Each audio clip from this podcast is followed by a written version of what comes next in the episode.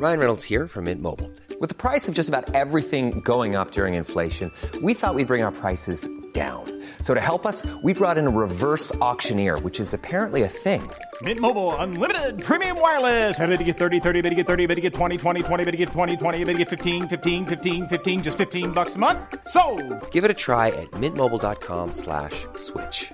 $45 upfront for three months plus taxes and fees. Promo for new customers for limited time. Unlimited more than 40 gigabytes per month. Slows. Full terms at mintmobile.com.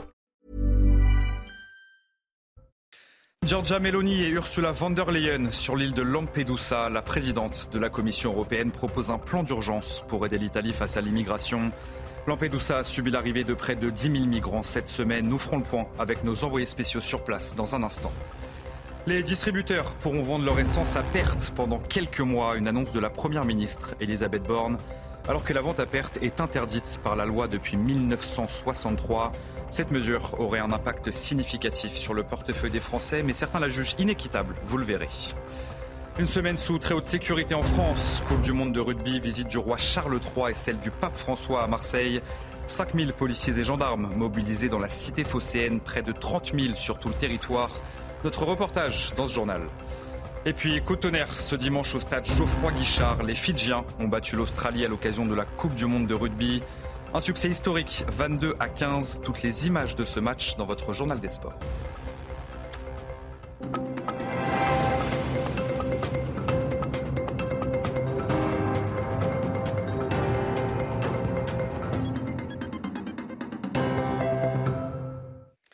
Bonsoir à tous, très heureux de vous retrouver sur CNews pour l'édition de la nuit. Face à la pression migratoire sur l'île de Lampedusa, eh bien, Giorgia Meloni et Ursula von der Leyen se sont rendus sur place ce dimanche. La présidente de la Commission européenne propose un plan d'urgence en 10 points pour aider l'Italie. Depuis lundi, près de 10 000 migrants sont arrivés sur cette île de Lampedusa. Et ce dimanche, eh bien, 1500 étaient toujours présents sur place. Les précisions de nos envoyés spéciaux Vincent Fandez, Charles Baget. Il restait environ 1500 migrants ici à Lampedusa ce dimanche. Plusieurs centaines d'entre eux ont été transférés vers d'autres centres plus grands, plus nombreux, notamment vers la Sicile. Lorsqu'ils s'entrent de cet hébergement d'urgence ici euh, à Lampedusa, la Croix-Rouge italienne scanne leur petite carte d'identité qui leur a été donnée lorsqu'ils ont mis le pied à terre ici euh, en Italie. Et puis ensuite, ils sont transférés jusqu'au ferry, le ferry qui les amènera euh, jusqu'en Sicile. Je vous propose d'écouter ce couple de Camerounais que nous avons pu rencontrer tout à l'heure. Mais nous avons fait 4 jours sur la mer. Vous venez d'où? Du Cameroun, sortant du Maroc. Ça n'a pas été facile de traverser la mer dans des conditions horribles. Et pourquoi vous avez choisi de partir? Euh, Le manque de travail, la stabilité, le chômage, tout ça. Un retour progressif à la normale a été annoncé par la Croix-Rouge italienne ce dimanche. Néanmoins, ce n'est pas l'avis d'un garde-côte italien que nous avons pu euh, rencontrer. Il nous a confié craindre que la semaine qui arrive, la semaine qui s'annonce, eh bien, soit bien pire en termes d'arrivée de migrants que celle qui vient de se terminer. Ursula von der Leyen a donc proposé un plan pour aider l'Italie à gérer les flux migratoires en provenance d'Afrique du Nord. Un plan qui vise notamment à mieux répartir les migrants et à prévenir surtout les arrivées massives. La présidente de la Commission européenne appelle les 27 à la solidarité. Maxime Lavandier avec Charles Baget. La visite n'aura duré que quelques minutes. Giorgia Meloni et Ursula von der Leyen étaient ce matin au port de Lampedusa après avoir observé les embarcations de fortune avec lesquelles les migrants traversent la Méditerranée, la première ministre italienne a d'abord reproché à ses partenaires européens leur manque de solidarité. Nous mettons en jeu ici le futur même de l'Europe. Il faut travailler tous dans le même sens, parce que ça n'aurait pas de sens voir une partie de l'Europe qui s'engage pour trouver des solutions et une autre partie de l'Europe qui, pour des raisons idéologiques, refuse euh, ces idées. Un sentiment partagé par la présidente de la Commission européenne qui estime qu'une réponse doit être apportée. Nous demandons instamment aux autres euh, États membres d'utiliser le mécanisme de solidarité volontaire et d'aider à transférer des migrants hors d'Italie. Pour stopper l'afflux constant de migrants sur l'île, Ursula von der Leyen propose également la mise en application d'un plan d'urgence. Nous allons mettre en place une surveillance euh, aérienne. Nous pouvons le faire par le biais de Frontex. Et je soutiens également l'exploration d'options pour des missions navales dans la Méditerranée ou pour travailler et élaborer aurait de nouvelles euh, idées et nous allons donc fournir des équipements à la Tunisie pour ce faire. Malgré l'intense activité diplomatique, les embarcations clandestines continuent d'affluer au port de Lampedusa. Selon la Croix-Rouge italienne, 1500 migrants se trouvaient encore ce matin au centre d'accueil. Les réactions politiques se sont multipliées face à cet afflux de migrants sur l'île de Lampedusa. On va écouter ce qu'en pense Manuel Bompard. Il est député LFI des Bouches-du-Rhône. Bien sûr, bien évidemment. Je veux dire qu'on parle d'à peu près 10 000 personnes qui, vous l'avez dit, ont fui euh, des événements euh, dramatiques, qui ont traversé la Méditerranée au péril de leur vie. 10 000 personnes qu'il faut donc répartir sur l'échelle de l'Union européenne. L'Union européenne a été capable d'accueillir 4,8 millions de réfugiés ukrainiens. 4,8 millions. Là, on parle de 10 000 personnes. Et ces 10 000 personnes, elles ne peuvent pas rester sur une île dans laquelle il y a 6 000 habitants. Gérald Darmanin se rendra justement en Italie dans les prochains jours pour y rencontrer euh, son homologue Matteo Piantedossi, le ministre de l'Intérieur qui sera l'invité de Sonia Mabrouk ce lundi à 8h10 sur CNews et sur Europe 1. Pour faire face à la hausse des prix des carburants, eh bien, les distributeurs pourront vendre leur essence à perte pendant quelques mois. Une annonce de la Première ministre Elisabeth Borne alors que la vente à perte est interdite par la loi en France depuis 1963. Une mesure jugée inéquitable par ce représentant syndical. Écoutez. Avec cette mesure, on va laisser euh, sur le bord de la route une, vingtaine de pourcents des stations françaises qui sont elles plus euh, euh, qui sont dépendantes de distributeurs et pas de pétroliers et ces distributeurs et encore moins les stations ne vont pouvoir se permettre de faire de la vente à perte déjà qu'on ne peut pas se permettre de la vente à prix coûtant puisque notre marge je le rappelle est de, de 1 à 2 centimes c'est une mesure qui risque d'handicaper beaucoup de stations-service en France. Une mesure qui aurait bien sûr euh, un impact significatif sur le portefeuille des Français. Pierre-Alexandre Anglade, député Renaissance des, Français établis à l'étranger, s'est justement exprimé sur le sujet et il a tenté de justifier cette décision prise par le gouvernement. Si on va jusqu'à 25% de diminution euh, par rapport au prix d'achat euh, eh bien, du prix vente, ça peut être jusqu'à 47 centimes d'économiser sur un litre d'essence pour les Françaises et les Français. Et donc c'est un geste euh, considérable. Et à chaque fois qu'une mesure a été prise, nous sommes évidemment assurés qu'il n'y ait pas de contrepartie ou que ça ne se répercute pas par ailleurs euh, sur d'autres produits de la vie du quotidien des Françaises et des Français. Le projet de loi va passer au Parlement dans, quelques, dans quelques semaines et donc nous on a bon espoir que cette mesure elle puisse avoir un impact significatif sur le portefeuille des Françaises et des Français qui vivent depuis la fin du mois d'août une hausse inconsidérée hmm. des prix de l'essence. On en vient à cet euh, entretien poignant dans le journal du dimanche, celui de la mère de Nicolas, qui s'est suicidé le mois dernier à son domicile de Poissy, dans les Yvelines. Âgé de 15 ans, l'adolescent s'est donné la mort le mois dernier après avoir été harcelé à l'école.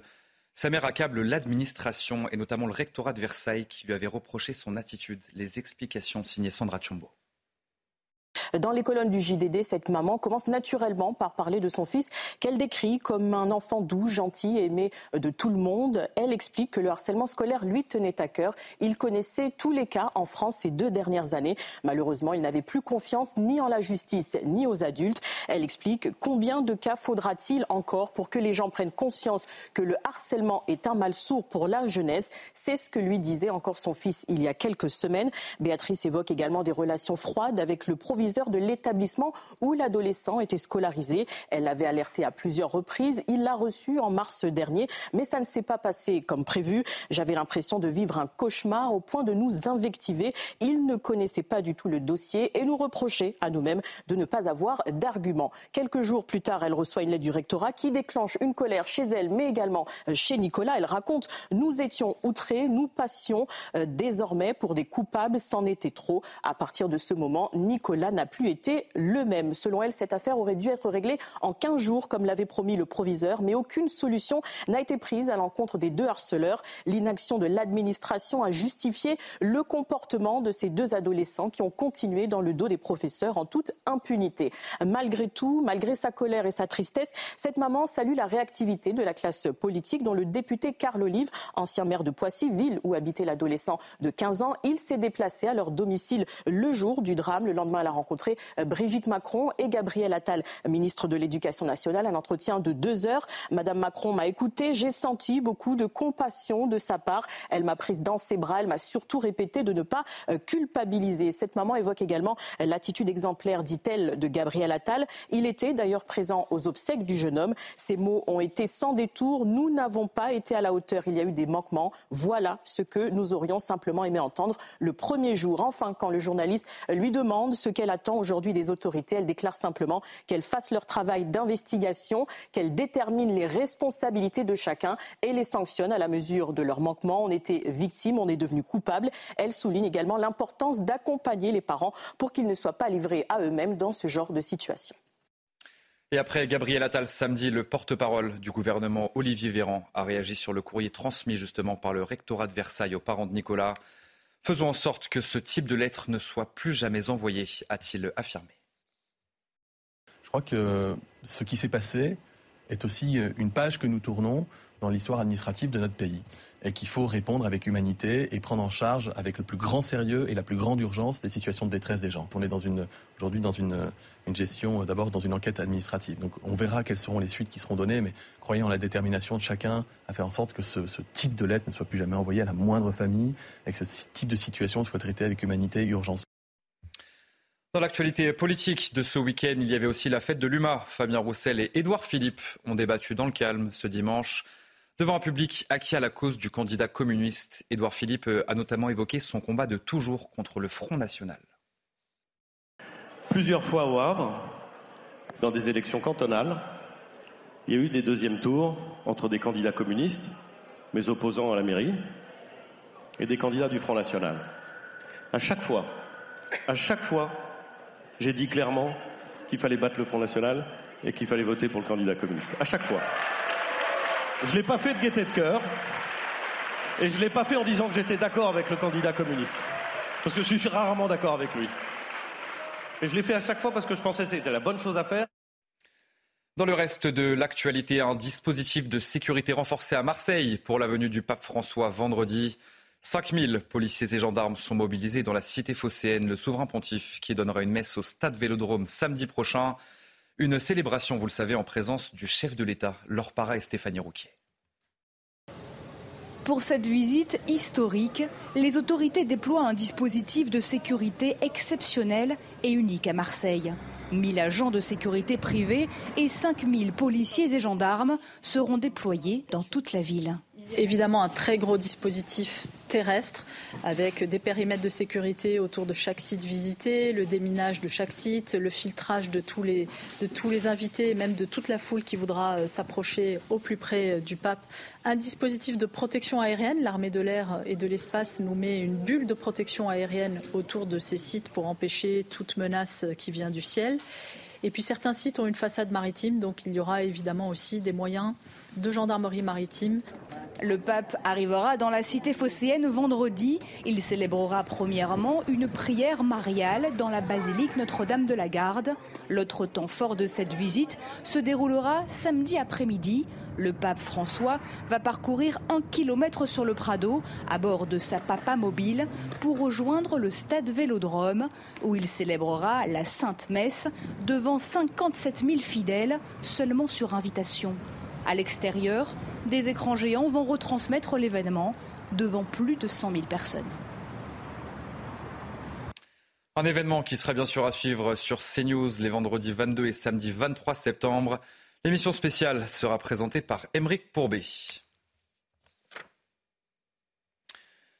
C'est une semaine sous haute tension qui démarre pour les forces de l'ordre. Coupe du monde de rugby, visite du roi Charles III et la venue donc du pape François à Marseille.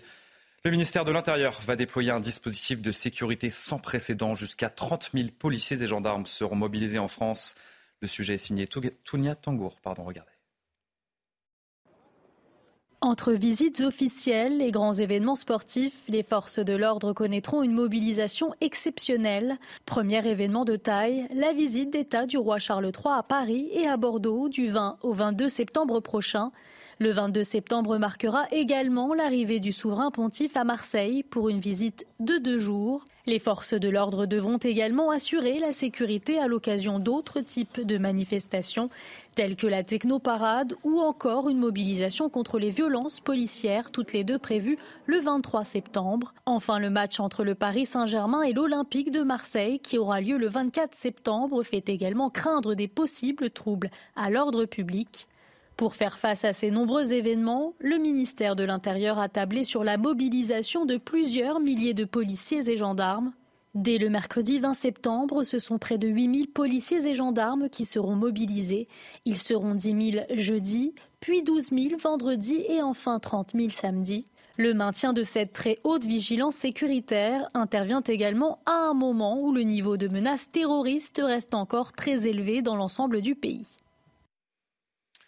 Une tornade s'est formée dimanche en Mayenne, près de Hernay.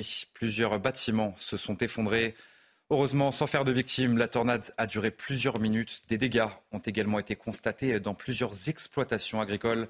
Vous voyez ces images assez impressionnantes à l'antenne.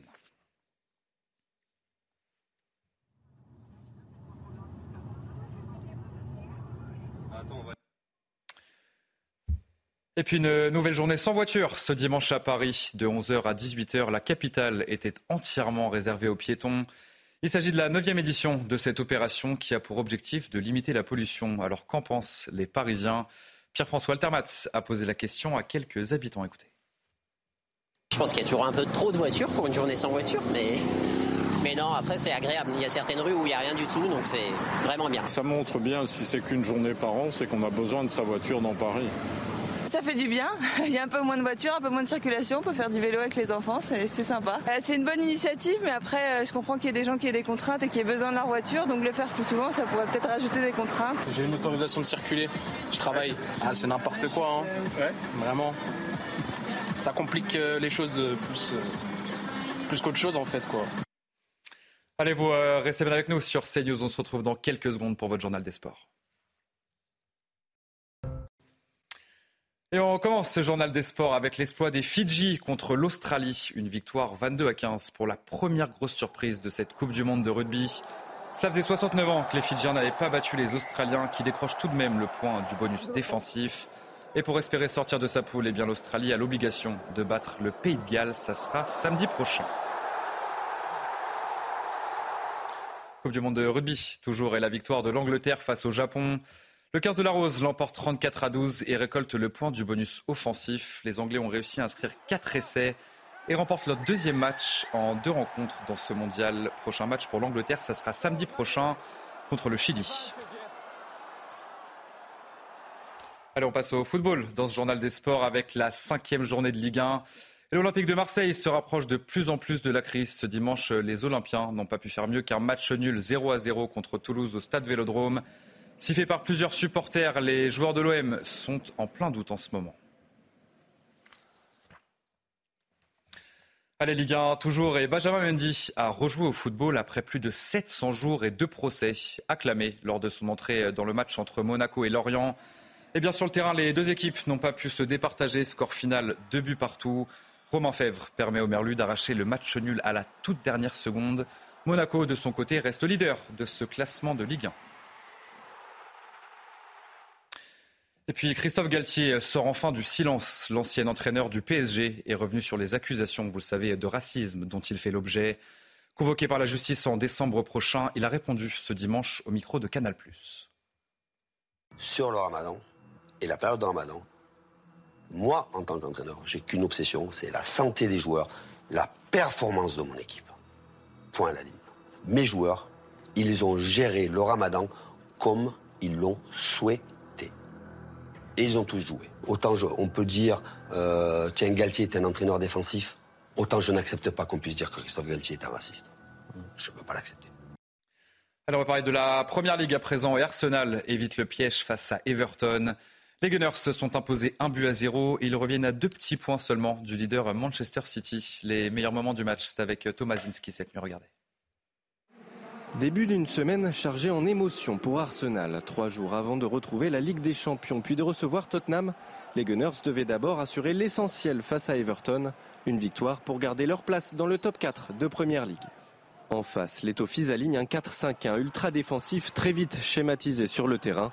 Les Gunners monopolisent le ballon mais manquent d'inspiration. Gabriel Martinelli sort même sur blessure, remplacé par Trossard. À la mi-temps, Arsenal est tenu en échec 0 à 0. Jusqu'ici, le plan d'Everton se déroule sans accroc. Alors les Toffees repartent sur les mêmes bases. Mais les hommes de Mikel Arteta accélèrent. Odegaard but sur Pickford. L'action suivante est un copier-coller avec une issue bien différente. Odegaard, Saka en retrait avec cette reprise magnifique et c'est Landro Trossard qui offre la délivrance. Arsenal qui arrive enfin à mettre du génie. Un but un seul suffit au bonheur des Gunners pour s'extirper du piège de Goodison Park. Place désormais à la réception du PSV en Ligue des Champions pour un retour au plus haut niveau européen après six ans d'absence. Et puis de la Formule 1 pour euh, terminer ce journal des sports et le Grand Prix de Singapour. Victoire de Carlos Sainz après une course passionnante ce dimanche. Max Verstappen qui avait gagné les dix dernières courses classe 8 5e. Bruno. Le départ le plus incertain de la saison, Red Bull se traîne depuis le début du week-end d'une aubaine pour Ferrari et Mercedes. Et Ferrari joue parfaitement le coup. Sainz, le poleman, part en tête. Leclerc passe Russell et s'empare de la deuxième place devant les deux Mercedes de Russell et Hamilton. Pour Verstappen, 9e après le départ sur un circuit où il est quasi impossible de doubler, la remontée commence difficilement. Devant, Leclerc reçoit la consigne de laisser 3 secondes d'avance sur Sainz, histoire de ne pas dégrader ses pneus tendres. Le but est aussi de bouchonner le peloton pour laisser Sainz s'envoler. Singapour, la course la plus dure de la saison. Oh non, il a tapé, il a touché le noir. C'est fini pour Russell. vu. Fini pour Russell. C'est Ferrari qui va faire tomber Red Bull. C'est Ferrari qui va le faire. La victoire de Carlos Sainz. Il l'a fait, Carlos Sainz. Première victoire d'une Ferrari depuis l'Autriche en 2022. Verstappen est cinquième devant Gasly. Allez, vous euh, restez bien avec nous sur CNews. On se retrouve bien sûr dans un instant pour une prochaine édition. Giorgia Meloni Ursula von der Leyen sur l'île de Lampedusa. La présidente de la Commission européenne propose un plan d'urgence pour aider l'Italie face à l'immigration. On en parle donc dans un instant dans notre prochain journal. Je vous souhaite une excellente semaine à toutes et à tous sur CNews. Retrouvez tous nos programmes et plus sur cnews.fr. When you make decisions for your company, you look for the no-brainers. And if you have a lot of mailing to do, stamps.com is the ultimate no-brainer. It streamlines your processes to make your business more efficient, which makes you less busy. Mail checks, invoices, legal documents, and everything you need to keep your business running with stamps.com. Seamlessly connect with every major marketplace and shopping cart. Schedule package pickups and see your cheapest and fastest shipping options from different carriers. With rates up to 89% off USPS and UPS rates. And with the Stamps.com mobile app, you can take care of mailing and shipping wherever you are. Make the same no brainer decision as over 1 million other businesses with Stamps.com. Sign up with Code PROGRAM for a four week trial, plus free postage and a free digital scale. No long term commitments or contracts. That's stamps.com. Code program.